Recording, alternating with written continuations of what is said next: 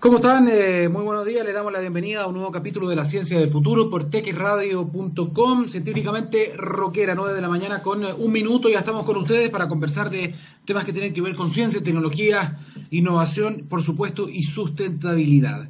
comenzamos estos primeros minutos de programa refiriéndonos nuevamente al tema que ha estado presente no solo en Chile, en todo el mundo y que ha generado preocupación mundial, que es este, este virus el coronavirus, el SARS, SARS-CoV-2, de la familia de los beta coronavirus. Em, primero con una imagen del mundo. ¿ah? Este fin de semana que pasó, eh, se alcanzó un récord en contagios nuevos a nivel mundial. Ya estamos cerca de las 800.000 personas que han fallecido en, en todo el mundo.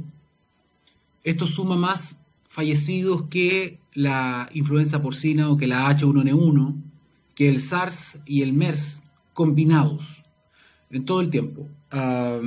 así de grave es esta situación y es lamentable porque eh, en ciertos lugares donde ya estaba relativamente, y muy entre comillas, controlada esta situación, eh, se, están observando rebrotes importantes. Estoy hablando, por ejemplo, de, España. Ellos vivieron momentos muy difíciles. Eh, llegaron a tener pocos casos diarios, comenzaron a abrir su economía, comenzaron a abrir algunas actividades productivas y hemos visto ya estos días que volvieron a cifras muy lamentables de más de 5.000 casos diarios, de más de 5.000 infecciones nuevas detectadas, que eso es súper importante. En general siempre hay un subdiagnóstico que tiene que ver con que no todas las personas son capaces de, eh, o no todos los gobiernos son capaces de hacer los test necesarios, debe haber mucho más virus circulando.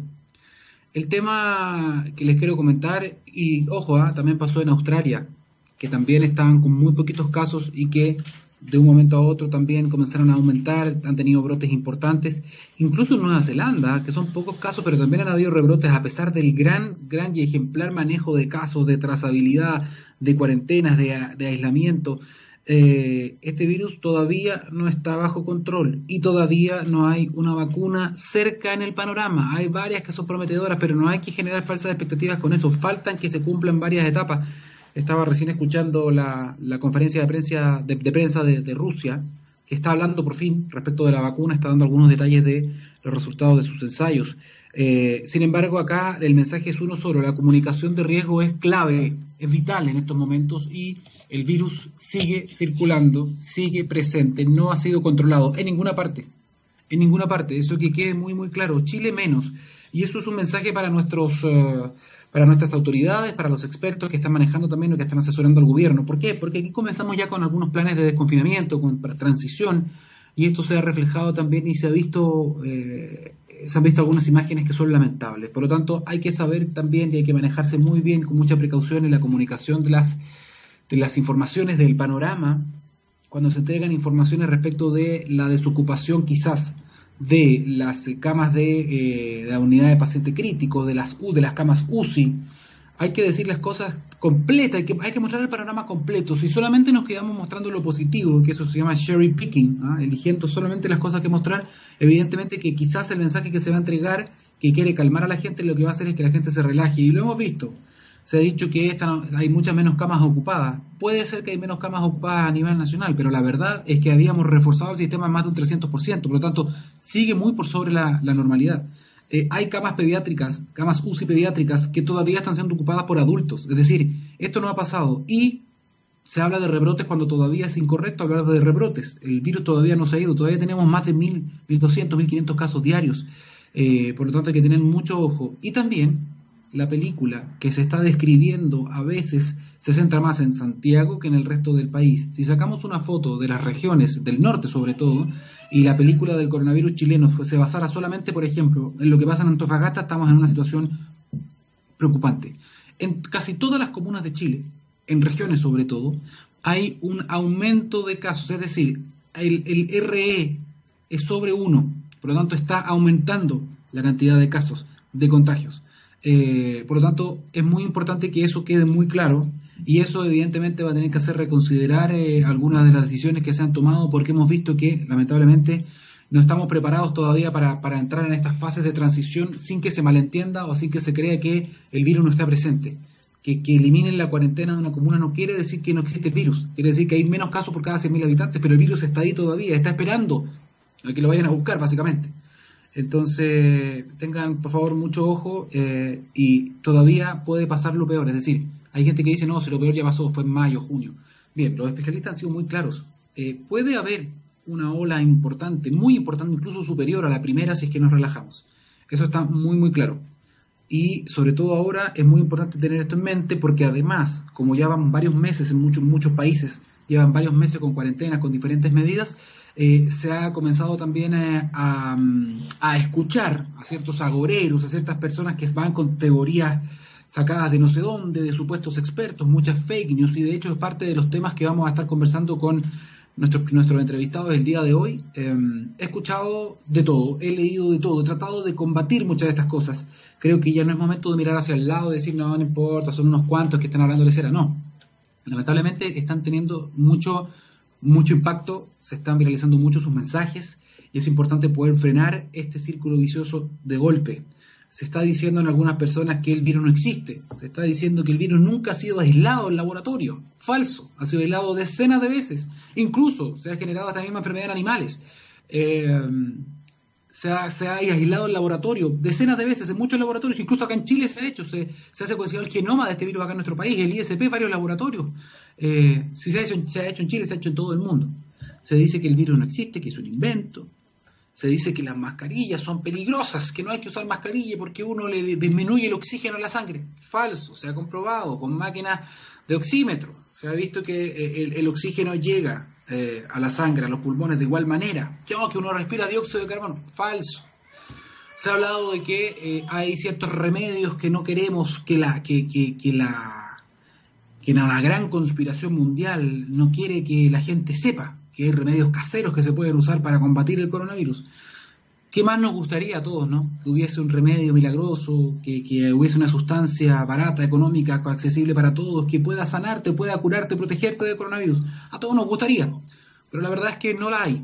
Eh, la ciencia en esto es bien taxativa, es decir, eh, esto se, no es lo que tú quieres decir, no es lo que tú quieres creer, es lo que tú puedes probar. Y para eso hay ciertos consensos científicos, para eso hay un método científico, para eso hay publicaciones científicas revisadas por pares, eh, con comités editoriales de alto nivel, de alto prestigio. En medicina, sobre todo, hay muchas revistas que estarían encantadas de poder publicar algo como esto. Sin duda, se pelearía en un artículo como esto si está hecho con buena ciencia, con un buen método. Pero lamentablemente todavía no existe y hay un amplio consenso de que eh, esto es así. Vamos a estar hablando de esto con eh, una de nuestras entrevistadas del día de hoy. Estamos, estoy muy contento de poder tenerla junto a nosotros. Es parte de lo que vamos a estar revisando, pero el mensaje final es, em, el virus sigue presente, el virus está entre nosotros, el virus está en el mundo, no está bajo control, todavía no hay ningún tratamiento efectivo, todavía no hay ninguna vacuna efectiva que haya pasado toda la fase de estudio más allá de lo que algunos gobiernos quieran decir por un tema propagandístico muchas veces, lamentablemente. Pero eh, mientras no exista una vacuna ni un tratamiento, la única vacuna es la vacuna social, es cuidarnos, es salir solamente si es estrictamente necesario. Por favor, no se pueden repetir las imágenes que vimos. Y respecto del plebiscito, va a depender mucho de las cifras que estemos viendo en esos días, de la situación epidemiológica. Em, y como se ha sugerido por ahí, eh, reabrir colegios, por ejemplo, o que los niños vuelvan a clases, está fuera de toda duda. Eso no se tiene que hacer hasta el momento. Lo han dicho todos los expertos. Los niños además son un vector de contagio muy importante. Se contagian muchas veces más que los eh, adultos. No se enferman tan grave en la mayor parte de los casos. Muchos, muchos se pueden enfermar. Pero sí son un vector de contagio importante que no hay que, no hay que soslayar en ningún caso. Eh, por lo tanto, es parte del mensaje que quería darles a todas las personas que nos están escuchando, porque a veces eh, se puede generar una, una impresión de que el virus ya no está, no es así, no hay vacuna. A cuidarse, vamos a estar hablando de falsos remedios, todo eso y más. Pero antes eh, quería decirles algo. Tu consumo de agua potable ha variado, repórtalo en línea tú mismo. ¿Dónde? En www.aguasandinas.cl y asegura una facturación precisa. Aún si no es posible visitarte por la cuarentena, se puede hacer una solución para ti de Aguas Andinas. Aguas Andinas, innovando contigo y con Santiago. Recuerde, www.aguasandinas.cl .cl. Dicho eso, don Gabriel Cedres, vamos a, vamos a la música. Esto es Pure Morning, placebo. Vamos y volvemos en la ciencia del futuro. Estamos de vuelta en eh, la ciencia del futuro, 9 de la mañana con 14 eh, minutos y vamos a estar conversando de un tema que me llama mucho, mucho, mucho la atención y espero que también a ustedes por las respuestas muy virulentas, ya que estamos hablando de un virus, muy virulentas que pueden, eh, que genera este tema, genera muchas pasiones, ¿ah? sobre todo en, en, redes sociales y, y genera pasiones irónicamente, porque si algo ha quedado claro con esta pandemia es el importante rol que juega la ciencia, no solamente en explicar la enfermedad, sino que también en poder describir sus mecanismos y encontrar sistemas para combatirla, ya sea con tratamientos o con vacunas. La gente exige, demanda conocimiento científico, demanda que los científicos den un paso adelante y que se les releve su, su posición. Sin embargo, al mismo tiempo hay otra corriente que tiene que ver con fake news, con remedios milagrosos que van surgiendo, supuestos secretos que escapan a las comunidades científicas, que son fruto de ciertas conspiraciones, que no, no, se quiere que la gente tenga realmente una solución, y aquí es donde se inscribe el tema principal que vamos a tratar ahora con la entrevistada que hemos invitado al día, el día de hoy. Queremos darle la bienvenida a esta hora a Isidora Elvira Molina Riquelme, ella es bioquímica, de la Universidad de Santiago, estudiante de doctorado de Ciencias Biológicas, mención con Biología Celular y Molecular en la Universidad Católica. Isidora, bienvenida a la Ciencia del Futuro. Hola, muchas gracias por invitarme. No, un gusto para nosotros, Isidora, y para las personas que eh, aún no te han leído, porque Isidora es una gran divulgadora científica y dedica mucho tiempo, tiene, tiene un podcast, pero además dedica mucho tiempo a tratar de aterrizarnos a las personas, a, los que no estamos acostumbrados, a los que somos más legos quizás, eh, trata de aterrizar un montón de temas científicos súper interesantes y lo hace a través de hilos, hilos muy contundentes que sabemos que hay un gran trabajo detrás para poder traducir esta información, bajarla y entregársela a la, población. Y uno de esos hilos, de los tantos que has hecho eh, Isidora, ha generado también harto, impacto eh, y entiendo muchas respuestas. Eh, por lo tanto, me gustaría que comenzáramos a hablar respecto del el dióxido de cloro. Esta, esta sustancia que hoy día, en diferentes formatos, ¿no? el dióxido de cloro, el clorito de sodio o el MMS, remedio milagroso, se están promocionando en muchas partes como el secreto, el, el remedio secreto o el remedio milagroso para combatir el, el coronavirus. Por lo tanto, me gustaría que, que, nos cuentes un poquito, porque tú tuviste que investigar también respecto de esto, para poder hacer este hilo. Entonces, cuéntanos un poquitito con tus conocimientos, qué es lo que se sabe hasta ahora que tú pudiste investigar respecto del dióxido de cloro. Bueno, el MMS, ¿cómo se le llama? Que es Mineral Miracle Mineral Solution, así lo venden, ese es como su producto comercial, es una solución de clorito de sodio que está al 28% de agua. Eso quiere decir que son 28 partes de clorito y se completa el resto con agua. Y esto se tiene que activar con ácido clorhídrico, que genera una reacción y produce lo que es el, dióxido de cloro como tal. Entonces, es vendido, y es vendido, quiero decir eso, eh, a un precio que yo no encuentro tan bajo porque cuesta como 40 mil pesos el kit. Y eh, es vendido como una solución no solo para coronavirus, sino también para SIDA, autismo, que yo lo encuentro un descriterio, decir que el autismo tiene que, remediarse, eh, y para otro tipo de, de enfermedades, diabetes, un montón de, una gama muy grande. Y esto se vende y lo que encuentro muy terrible bajo eh, el sponsor, bajo el auspicio de, personajes que son un poco como eh, curiosos y también por parte de comunidad científica, tanto doctores en medicina y doctores investigadores que lo avalan. Es súper complicado eso. Ahora, dentro de, la, dentro de las cosas que se dicen, porque aquí este, este, es el peligro y esto es clásico en este tipo de campañas de desinformación o de fake news, que dicen ciertas cosas que tienen cierto asidero en la realidad, pero después lo, confunden con ciertas mentiras. Entonces la gente dice, ah, bueno, esto sí es cierto, lo, lo pude comprobar. O también dicen, mira, hay muchos médicos que defienden esto, hay muchos científicos, hay un montón de papers y te ponen un montón de datos entonces te confunde porque la gente al final no, ni siquiera se dan el tiempo tampoco de revisar. Y no los culpo, porque muchos de estos estudios o están en otros idiomas, o están publicados en Bangladesh, o en ciertos servidores que nadie conoce. Entonces, así es como se van construyendo estas realidades, ¿no? Y se va mezclando cierta ficción con realidad. Sí, de hecho, eh, yo me di el trabajo de revisar los papers que ellos, que ellos mismos recomiendan en las páginas, los estudié, de hecho los tengo aquí de torpedo por cualquier cosa. Y, y claro, porque es una lata, es, primero están en inglés, segundo conseguir un paper es súper difícil porque está todo este problema de, eh, de la privatización del acceso a la ciencia. Uno tiene que pagar por conseguir un paper, entonces a la gente le estáis pidiendo que busque primero el paper, que no es fácil, segundo, que lo compre y tercero, que lo lea, ¿cachai? Y cuando lo lee se tiene que enfrentar con un montón de términos que, a los que no está relacionado, o sea, a los que no está acostumbrado. Entonces, a la larga, estos grupos se aprovechan de que las personas no tienen las herramientas para poder acceder al, al conocimiento de primera fuente. Sí, dentro de los, de los papers, para que nos cuente, porque eso es bien interesante. Yo, la verdad, eh, no he tenido tanto acceso como tú, eh, no he podido buscar ni revisar esos papers. Yo solamente he, entrevistado a personas como tú, a la presidenta de la Sociedad de Toxicología, de Infectología, al ministro, incluso Paris, que también es especialista en toxicología, eh, al ISP. Es decir, he tratado de estar con todas las personas que obviamente tienen una autoridad en la materia, que han estudiado esto, pero no he visto los papers. Esos papers, cuando, cuando ellos te remiten a esos papers, ¿Tienen alguna información que efectivamente apoye el uso de esta sustancia para tratar coronavirus o cualquier otra enfermedad? No, porque ahí viene el problema. El paper más antiguo que ellos citan es del 82 y que se llama Evaluaciones clínicas controladas de dióxido de cloro, clorito, clorato en humanos.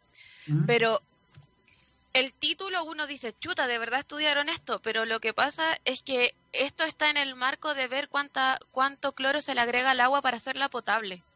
Y habla de hecho de dosis como de 5 partes por millón, mientras que lo que se recomienda para tomar, o sea, entre comillas se recomienda para tomar de CDS es 30 o 40, que son muchas veces, 6, 7 veces más.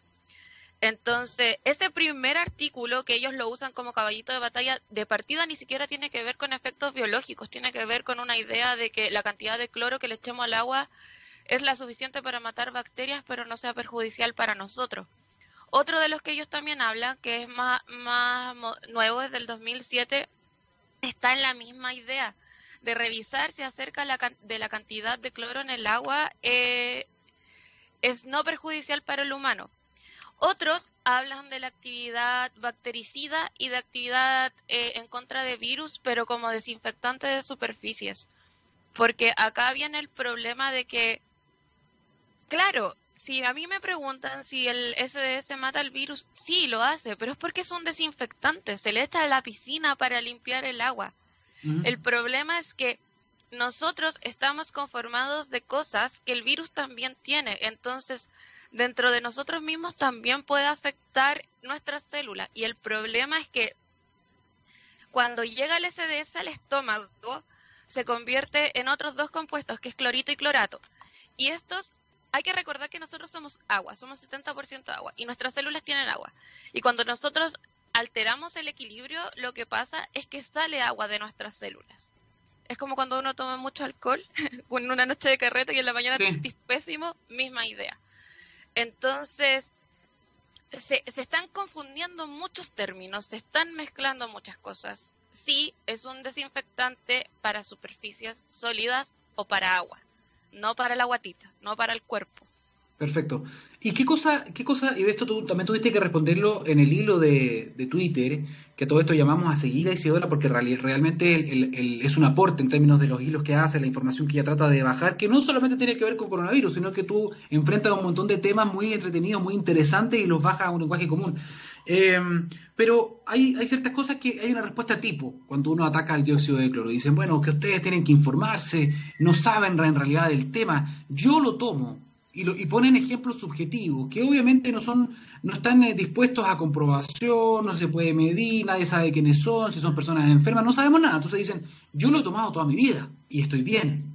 Entonces ponen un ejemplo subjetivo como una realidad que es extrapolable para cualquiera y así no funciona lamentablemente la ciencia, ¿no? No, pues de hecho es una lata porque a la larga la persona que, como a mí me interesa yo no le quiero echar la culpa a la gente por tratar de buscar una solución, ¿cachai? Yo entiendo que están desesperados. En el caso del coronavirus, el Remdesivir de verdad se vende muy caro y ni siquiera está llegando a Chile, que es como la alternativa que se tiene. Entonces, yo entiendo la desesperación y empatizo con ella.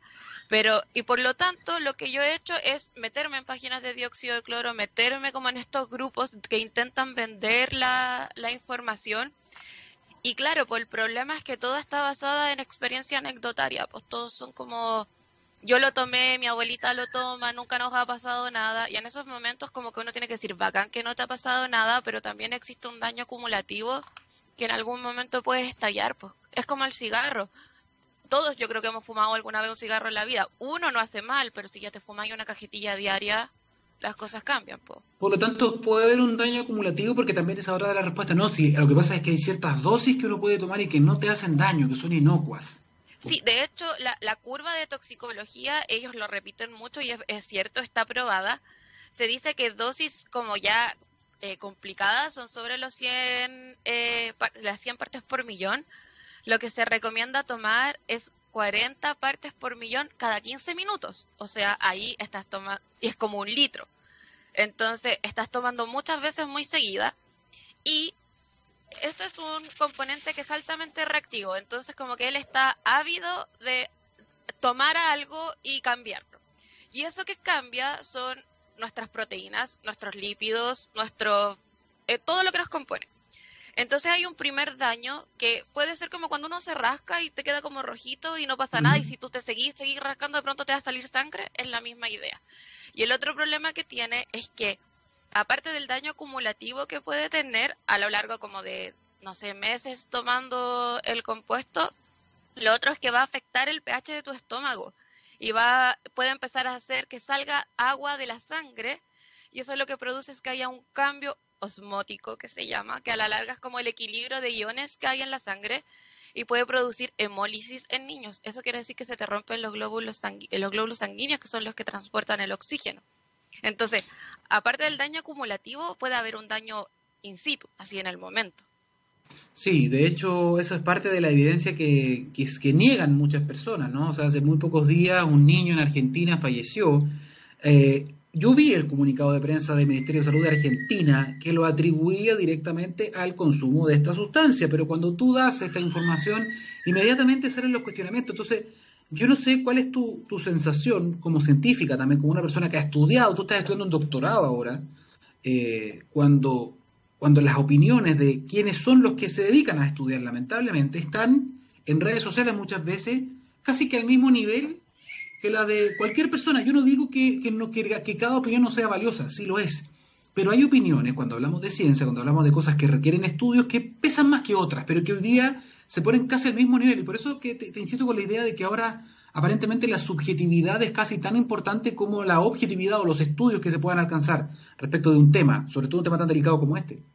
Sí, pues, es súper complicado. De hecho, esta señora, Karina Acevedo Whitehouse, creo que es su nombre, que es como una de las señoras que me dijeron así como, oye, Vela, ella habla a favor del dióxido de cloro. Yo la busqué y de hecho es docente, pero trabaja como en ecología de lobos marinos. No, no está enfocada al estudio de, del SDS como una herramienta terapéutica, que es lo que uno esperaría, porque cuando existe un compuesto que supuestamente tiene alguna alguna virtud atribuible, se tiene que diseñar un experimento primero en cultivo celular. Ya, pasó el, estudio en cultivo celular, bacán. Ahora nos vamos a un modelo animal, ratón, neurón, etcétera. Todo bien ahí, ya, bacán. Recién nos movemos al humano. Entonces, esos son los estudios que realmente faltan como para poder decir, ya, mm, podría ser que el dióxido de cloro tal vez eventualmente podría servir. Y aparte de eso, hay una cuestión súper importante que es la replicabilidad de los resultados. Porque ahora nosotros en ciencia misma estamos, estamos teniendo un problema de que ahora cuando algo se publica no necesariamente es bueno. ¿Cachai? Como que antes uno tenía como un sello de, de, calidad porque ya está publicado, pasó por la revisión de los pares y ahora ya está un poco, un poco más complejo. Entonces si uno busca de más, de más, de más que existe un paper que habla acerca de eso y que no haya sido retractado. Hay que recordar que el tema de las vacunas se publicó en un inicio, el tema de que las vacunas producían autismo. pero hay que replicarlo en más de un laboratorio, en más de un país, utilizando distintas líneas celulares, distintos ratones. Recién ahí se empieza a construir el conocimiento científico. Ahora dejemos, dejemos claro todo caso, por si acaso nos están escuchando, que efectivamente hubo un estudio que es famosísimo del tema del autismo y las vacunas, etcétera, que fue retractado después. Eh, hubo un conflicto de interés ahí tremendo. Incluso el científico, no estoy seguro de lo que estoy diciendo, creo que fue acusado judicialmente, porque eh, fueron millones de niños los que murieron a raíz de esa noticia falsa. Y, muchos científicos, me imagino como tú, han tenido que luchar por años para poder desmitificar eso que quedó en, el, en la retina pública, ¿ah? que las vacunas hacen mal, que son peligrosas, por un estudio que fue publicado y que después fue retractado. Entonces, Ojo también con el tema de, lo, de, estos estudios, como tú bien dices, porque además hoy día hay ciertos servidores que van publicando estudios o preprint o estudios que no han sido revisados por pares tampoco y que se usan como argumento, mira aquí, te pasan un link. Pero nadie sabe la calidad de ese servidor, si eso ha sido revisado o no por pares. Por algo hay un montón de publicaciones científicas de prestigio que hoy día además están casi dándole un 90% de cobertura a los temas interesantes que tienen que ver justamente con la pandemia.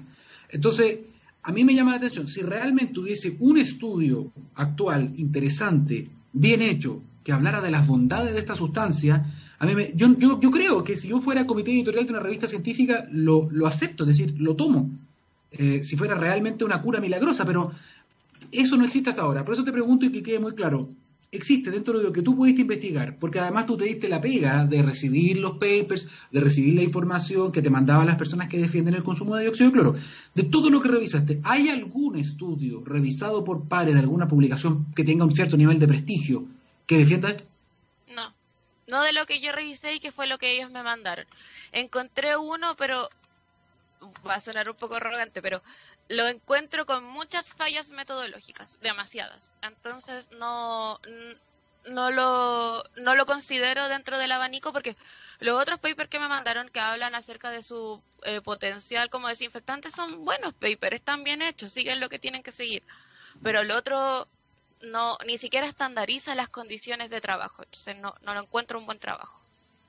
No, y a mí hay otra cuestión que me llama mucho la atención eh, y que ya me voy un poquito del tema que ya dejamos claro junto contigo, Isidora. El, el dióxido de cloro no está recomendado en ningún caso para ninguna enfermedad, no es una respuesta milagrosa, ninguna de sus formas, ni el MMS, ni el clorito, ni el dióxido, ni el dióxido, ninguna. Ninguna dosis tampoco. Eso ha quedado claro al momento. Hay un amplio consenso científico de la CDC, de la EMA, de la FDA, del ISP, del Ministerio de Salud. Es decir, están todos de acuerdo en ese sentido. O sea, la evidencia es abrumadora en contra del consumo de esto. Isidor también nos viene a ratificar lo mismo.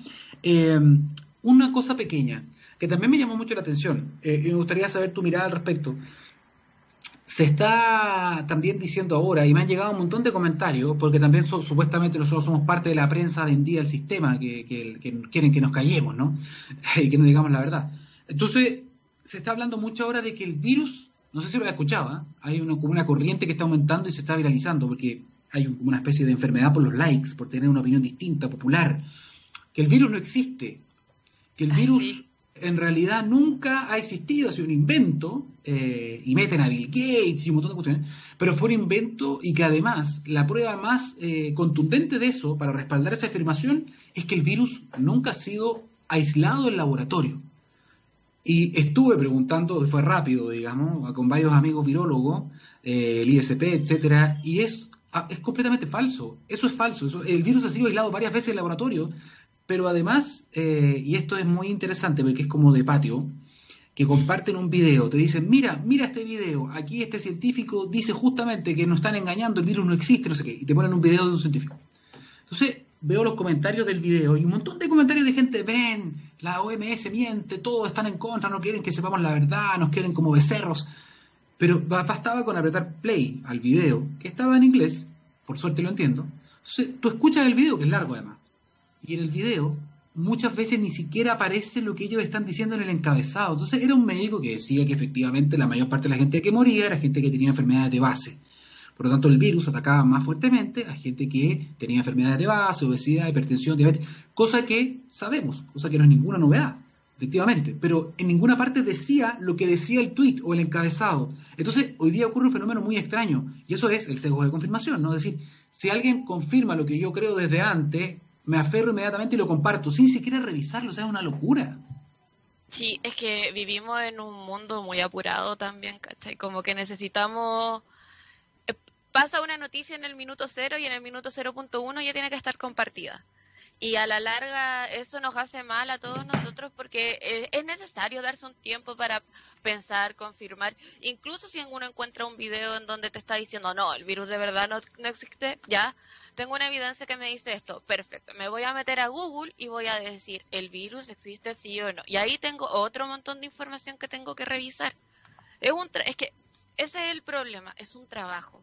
Y no toda la gente está dispuesta a darse ese trabajo porque o no tiene tiempo, o no tiene la herramienta, o no tiene ganas. Son por eso, por eso es muy importante, Isidora, la labor que estás haciendo, porque yo creo que eh, es momento también de que los científicos, las científicas levanten la voz. Ya esto de que no, no importa, dejemos que, que la gente hable, no más, no, porque ahora, como estamos todos conectados, ya no es lo mismo que hablar una persona que está en la esquina y que se va a tomar un traguito de dióxido de cloro y que a lo mejor se va a hacer daño el solo, sino que además lo pregonan, lo venden, porque también hay intereses comerciales detrás. Entonces, yo creo que también eh, valoro mucho y aplaudo la labor que estás haciendo tú con difusión, ¿no? Llegar a la gente, independientemente de que van a haber trolls, que, se pone cuesta arriba cuando uno se mete con temas que son muy periagudos, pero está bien que lo hagan, porque tienen que ser fuentes autorizadas, gente que estudie la que también saque la voz en las redes sociales. Así que eh, Isidora Molina, bioquímica de la USACH, estudiante de doctorado en ciencias biológicas, te queremos agradecer eh, tu participación acá en la ciencia del futuro y obviamente quedas invitada para más adelante cuando quieras volver a TX Radio. Ya, muchas gracias. ¿Puedo decir una cosa muy mini? Claro lo, sí. lo único es que no quiero que la gente vea esto como un ataque. Cuando uno le dice, oye, el dióxido de cloro es malo, es porque de verdad estoy genuinamente preocupado por ellos. Si existiera una cura milagrosa, sería de verdad bacán y sería maravilloso porque viviríamos en un mundo sin enfermedades. Pero entonces, esto no es un ataque contra la tía, contra la abuelita, contra la mamá. Es contra el loco que sabe que no funciona y que lo está vendiendo. Él es un peligro. El resto son solo víctimas. Y muchas gracias por invitarme y también las personas que tienen estudios y que aún así apoyan este tipo de cosas. También es muy, muy peligroso. Isidora, muchísimas gracias. Te dejamos por el momento y nosotros vamos a comentarles algo. a ¿ah? Huawei trabaja permanente e incansablemente para derribar la brecha digital y satisfacer las necesidades de Chile y el mundo en materia de conexión. La empresa tiene como propósito que los servicios digitales sean más accesibles para todos y busca soluciones en base a investigación y desarrollo para transformar la industria de la tecnología, aportando operaciones más eficientes, nuevos modelos de negocios y mejores experiencias para las personas. Huawei, llevar lo digital a cada persona, hogar y organización para un mundo inteligente y totalmente conectado. Don Gabriel Cedres Vamos con la música. 9 de la mañana con 37 minutos. Esto es La Ciencia del Futuro.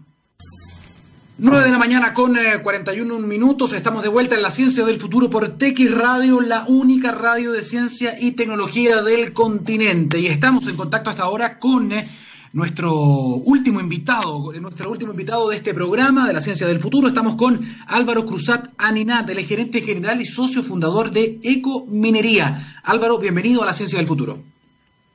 Muchas gracias por la invitación. Ah, pero estoy muy contento de tenerte porque lo habíamos anunciado, eh, habíamos anunciado justamente que íbamos a estar conversando contigo, eh, porque ustedes están manejando una planta, están comenzando un proyecto que es muy, muy especial, que tiene que ver con un desafío, un desafío para el mundo, ni siquiera un desafío solamente para Chile, que ustedes están enfrentando quizá uno de los primeros eh, en esta parte del mundo. Es más, voy a decirlo inmediatamente, entiendo que ustedes son la primera planta de América que está reciclando baterías de ion litio. Por favor, cuéntanos un poco más, Álvaro, ¿es así?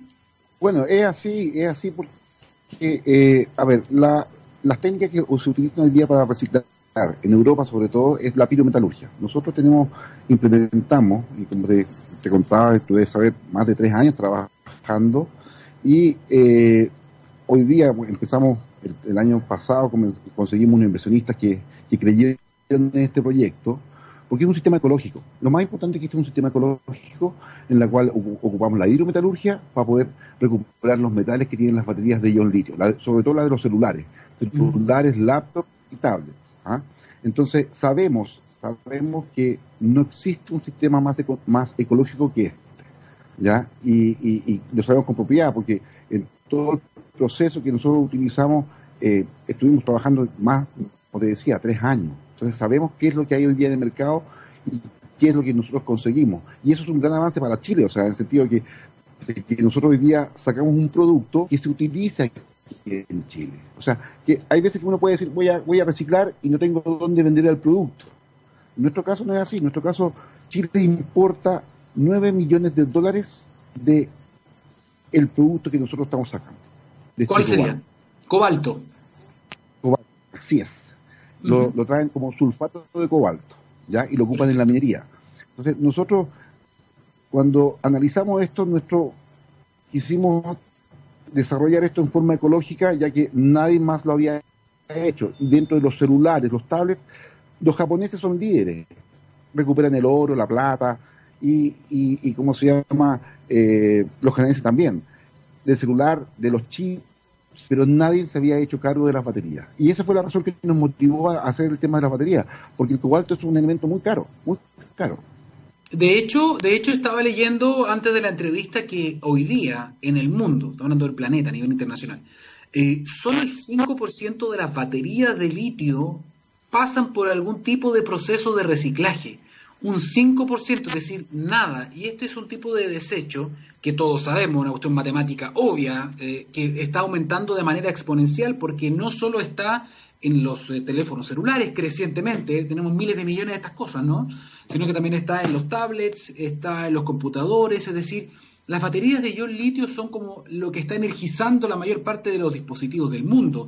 ¿Para qué? ¿Para qué decir? ¿Para qué decir la gran revolución que se viene, que son los autos eléctricos? Los autos eléctricos y después autónomos, que también van a utilizar muy probablemente baterías de litio, al menos una gran parte de ellos. Por lo tanto, Cuéntanos cómo funciona el sistema. Tú me decías que tienen una técnica que han estado estudiando. Sí, exactamente. Nosotros hacemos lo siguiente. Eh, eh, eh, incluso más lo que tú acabas de mencionar es bien interesante porque nosotros, a ver, el cobalto sabemos que es el, elemento más caro de la batería. Entonces, ¿qué pasa? Que para la, electromovilidad, para poder bajar los costos, han, ido utilizando menos cobalto y más níquel, que es más barato. ¿ya? Más barato entre comillas, digamos. ¿ah? Eh, entonces, ¿qué pasa? Que nosotros empezamos con las la de las baterías porque la batería de celulares, ¿por qué? Porque esas tienen cobalto, manganeso y otros metales más, cobre, eh, pero nosotros recuperamos el cobre y recuperamos el, el, cobalto y tienen alta cantidad de cobalto. Entonces, nuestro sistema es un sistema hidrometalúrgico. Te podría decir, a ver, si yo hablo de sistema hidrometalúrgico, todos saben que es, es más ecológico que el pirometalúrgico. El pirometalúrgico significa poner hornos a 1600 grados y fundir todo, digamos. ¿Ya? Pero, pero no, no te puedo decir cuál es, cuál es la fórmula que utilizamos, porque ese es un poquito el secreto que tenemos nosotros que, que nos llevó a, tener este resultado, digamos. Pero es, un resultado que cuando vino la ministra para acá, la verdad cosa que se impresionó bastante, porque tenemos el mismo producto que la, la minería aquí necesita para su proceso y recuperamos el cobalto, recuperamos el cobre, entonces, y de una forma amigable. Nosotros no, no botamos nada de agua al sistema. Eso es muy interesante. ¿Cómo están manejando esto? Porque eh, obviamente están trabajando con residuos eh, que tienen un manejo, me imagino, complejo. Entonces, eh, ¿cómo funciona este círculo finalmente? O sea, ¿cómo hacen ustedes para, una vez que obtienen los ah, elementos, que obviamente no nos puede decir cuál es la técnica que utilizan, pero qué hacen después con el material? Nosotros pescamos las baterías, las seleccionamos, vamos separando lo que es celular, de, eh, lo que es de laptop, porque sabemos las cantidades de cobalto que tienen cada una y cada una se, trata de una forma eh, distinta, digamos. En la lixiviación, porque en el proceso de corte es un sistema muy sencillo que fue diseñado por nosotros, que es para que, como tú sabes, estas, estas explotan. Nosotros aplicamos eh, una metodología mecánica de frío para que no, no tengan esa, pierdan la condición de explotar. Entonces, eso después hacemos, las molemos, y te gustaría, o sea, es, un tema que, es impresionante, es impresionante verlo como tú pescas la batería y después termina en un polvo y tú ves mucho cobre entre medio y después tú eso lo, lo lavas para poder sacar eh, eh, todo lo que es eh, lo orgánico y después se va a lixiar. ¿Qué pasa? Por ejemplo, en la, primera parte de, desde que tú lo mueles, para prepararlo antes de la lixiviación, eh, todo el mundo utiliza, incluyendo aquí en Chile se hizo un estudio, se hizo un estudio en la Universidad Autónoma con la Universidad Católica que salió el año pasado. Sí, si tú te fijas, cuando ellos hablaban de eliminar, cuando ellos hablaban de eliminar los orgánicos, ellos utilizan tostación. Ya estás utilizando temperatura. Estás poniendo un horno en el cual tú tienes que poner las baterías molidas y tostarlas, ponerle filtros para que puedan agarrar todos los químicos que se van evaporando. Entonces ya, ya no es tan ecológico. Nuestro sistema es distinto. Desde ese punto ya nuestro sistema es distinto. Entonces pasamos de, ese, de, ese, de, esa distinción que tenemos con lo que hizo la católica, que todo, todo esto fue a nivel de laboratorio. ¿Por qué? Porque nosotros también lo habíamos hecho eso. Nosotros nos, invitaron y, nosotros también habíamos hecho esa parte, pero el punto va en que de laboratorio hacerlo en grande es un mundo distinto. ¿Por qué? Porque yo cuando, cuando recibo, yo ya recibo batería, yo recibo tres toneladas de batería de celulares. Son todos de marcas distintas, de fabricantes distintos, cantidades de, de cobalto y cobre distintos. Son, entonces, uno no puede hacer algo específico para, uno tiene que pescar, ¿cómo hago para pescar dos toneladas, romper las dos toneladas sin tenerlas que desarmar una por una, y cómo determinar de que, cómo puedo yo recuperar los metales, siendo que tienen distintas fabricaciones. Entonces, esa es la parte que, fue un reto para nosotros cuando comenzamos con la planta, era cómo hacíamos, cómo hacíamos esto para que pudiéramos recibir sin distinción, moler y lixiviar y tener el mismo resultado esa es la parte que fue el reto, uno de los retos más grandes, en la cual tuvimos que comprar equipos que no, no, no, no nos satisfacían, tuvimos que cambiarlos por otros, hasta lograr lo que tenemos hoy día, que es el producto, es, un, es el producto que, que Chile importa 9 millones de dólares al año. Ahora, ahora dime, dime, dime, dime. Yo no puedo, ahora, ahora yo, yo, la cantidad de, ¿por qué yo estoy tratando de, de que la gente conozca lo que estoy haciendo? Es porque mucha gente tiene celulares en sus casas, que son un peligro, ojo, son un peligro, porque pueden, pueden explotar. Y, los niños pueden jugar con ellos y, y, pueden, entonces, pueden explotar, y eso es lo que nosotros queremos, que la gente los lleve a estos puntos que hay en el metro, a todos, todos lados, para que sepan que hoy día sí se puede reciclar, es el único elemento que se puede reciclar. ¿Ah?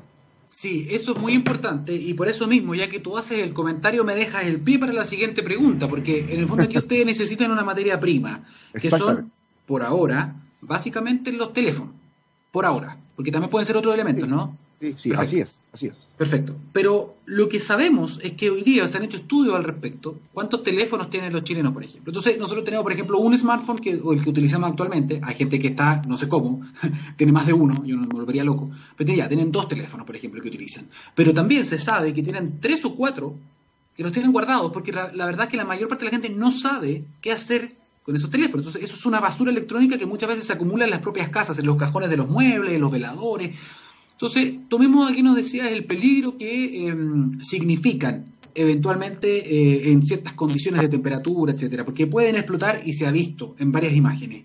Por lo tanto, aquí debería haber también una especie de convenio, me imagino, público-privado, ya que estuviste con la ministra también de Medio Ambiente, ¿De qué manera se puede eh, reciclar esto? Es decir, mandarle estos equipos a ustedes. ¿Cómo se puede hacer para que las personas puedan entregarles también eso? Lo que pasa es que eh, nosotros estamos con todas las, empresas actuales que, hoy día reciclan. El único elemento que ellos no podían reciclar y que para ellos era un pasivo, era un costo, ellos tienen que pagar por disponer, eran las baterías. Hoy día ya no es un costo, es un activo. ¿ya? Entonces, ¿qué pasa? Que la gente, eh, lo que hablamos especialmente con, con la ministra era que estos elementos van a, van a entrar en la ley REP.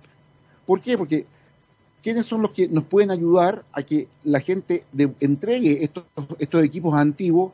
Es haciendo estas famosas promociones que tú has visto, que, que tráeme tu equipo, te hacemos un descuento, etcétera, porque la ley les va a exigir recuperar un 20%, aunque sea de, equipos que están hoy día y que son un peligro, un peligro, que tú, que tú acabas de decir, puede ser la temperatura, yo he sabido de casos de niños que están jugando con un celular, niños, y que le pegan muy fuerte, rompen la batería y eso empieza a quemarse. O sea, la gente no lo sabe, pero es así, es una realidad. Entonces, eh, nosotros necesitamos, de, bueno, aparte de la gente, que estos, estas baterías entren en esta ley para que los, los mismos, las mismas empresas se preocupen de irla recuperando, porque ojo, hoy día no va a ser un costo hoy día va a ser un activo para ellos el recuperarla. Entonces, esa es la parte más importante. Entonces, yo creo que, esa es la, única forma. Aquí en Chile tenemos, si nosotros hicimos el estudio de que si que se incluyen, incluye la ley en estas baterías de los celulares, laptops, tablets, la de un litio, eh, ellos van a exigir, como siempre, un 20%. Si nosotros tuviéramos un 20% de las baterías que hoy día hay, hay digamos, de lo que se vende hoy día, que son siete, más de 7 millones de, celulares al año, eh, estamos hablando que tendríamos la cantidad justa para que el punto de equilibrio de la empresa, 4 toneladas y media.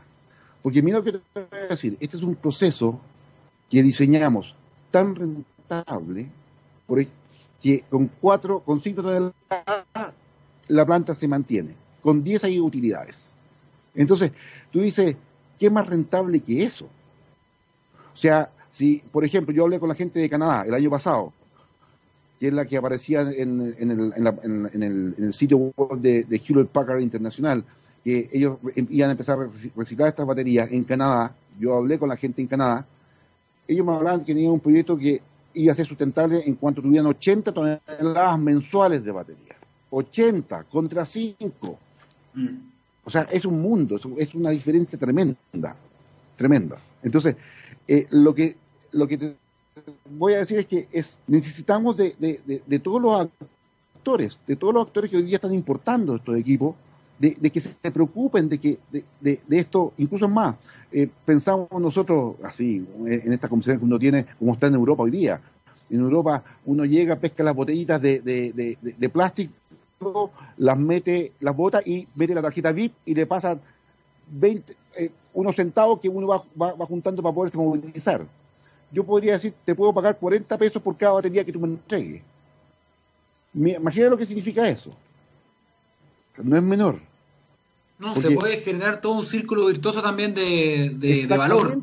De valor, en, el proceso, la cual, por ejemplo, eh, muchas de las cosas que hicimos nosotros en, eh, era, hay muchos colegios que cuando quieren hacer sus viajes de estudio, hay muchos colegios que cuando necesitan, necesitan dinero, oiga, ¿sabe qué? Pónganse en contacto con nosotros, junten la cantidad y yo les pago. Y eso, eso para ellos les va a significar que en cada casa, nosotros, lo que tú dijiste, efectivamente, nosotros también lo, estuvimos viendo. Hay cuatro o cinco celulares dando vueltas. ¿Me entiendes? y, no es menor. Entonces, lo que estamos nosotros tratando de, hoy día de abrirnos, porque ahora estuvimos trabajando un año bien calladito hasta que llegara el resultado final, y ahora que tenemos un resultado final y que es exitoso, ahora tenemos que ponernos en campaña para que, toda la gente, o sea, entusiasmar a la gente a que, a que se una a esto, porque es, va a ser la única forma de, que, de poder hacer una buena economía circular con los celulares que, que o sea, la, batería que antes no se podían utilizar, que hoy día se pueden utilizar. O sea, que hoy día tienen un valor. Tiene un valor, tiene un valor importante. Eh, además, siempre vamos a celebrar ser pioneros en nuestro país en alguna materia, y en este caso ustedes con Ecominería eh, son, eh, son pioneros, son pioneros en esto, así que los queremos felicitar, les quedan súper invitados para más adelante, hagamos cosas también juntos nosotros todos. Eh, Álvaro, vamos a seguir en contacto también para ver de qué otras maneras podemos dar a conocer también esta, esta iniciativa, porque sin duda es un, es un tremendo aporte. ¿eh? Sí, no, yo feliz, yo estoy dispuesto, la verdad cosa que me interesa, me interesa porque somos pioneros, y lo digo con toda propiedad, o sea, somos pioneros. O sea, Chile es un país chiquitito, somos pioneros en esto. Perfecto. Ah. Muchísimas gracias por compartir con nosotros la ciencia del futuro. Que estén muy bien. Gracias. Ya, nos vemos. Gracias. Chao. Chao, chao. Bien, ahí tenemos un ejemplo de, innovación o innovación sustentable, eso es muy, muy interesante y es importante porque también tenemos otro mensaje para ustedes. ¿ah? Cuando miramos al futuro vemos una compañía con un propósito claro. En Anglo American se han propuesto reimaginar la minería para mejorar la vida de las personas. ¿Cómo lo están haciendo? Poniendo la innovación en el centro de todo. De esta forma seguirán impulsando y estando a la vanguardia de la industria minera, adaptándose, buscando mejores formas de extraer y procesar minerales, usando menos agua y menos energía. El futuro está cada vez más cerca Anglo American, personas que marcan la diferencia en minería. Dicho eso, los dejamos eh, invitados a seguir en la sintonía de TX Radio. Ya viene Move con Valeria Ortega y les recordamos, Eduardo Fuentes llega a TX Radio, científicamente rockera. No se pierda todo el contenido de las novedades que va a tener TX Radio ahora en agosto y también en septiembre. Siga en nuestra sintonía, le agradecemos su participación acá, acompañarnos en la ciencia del futuro y nos encontramos este martes a las 9 de la mañana. Don Gabriel, chao, chao.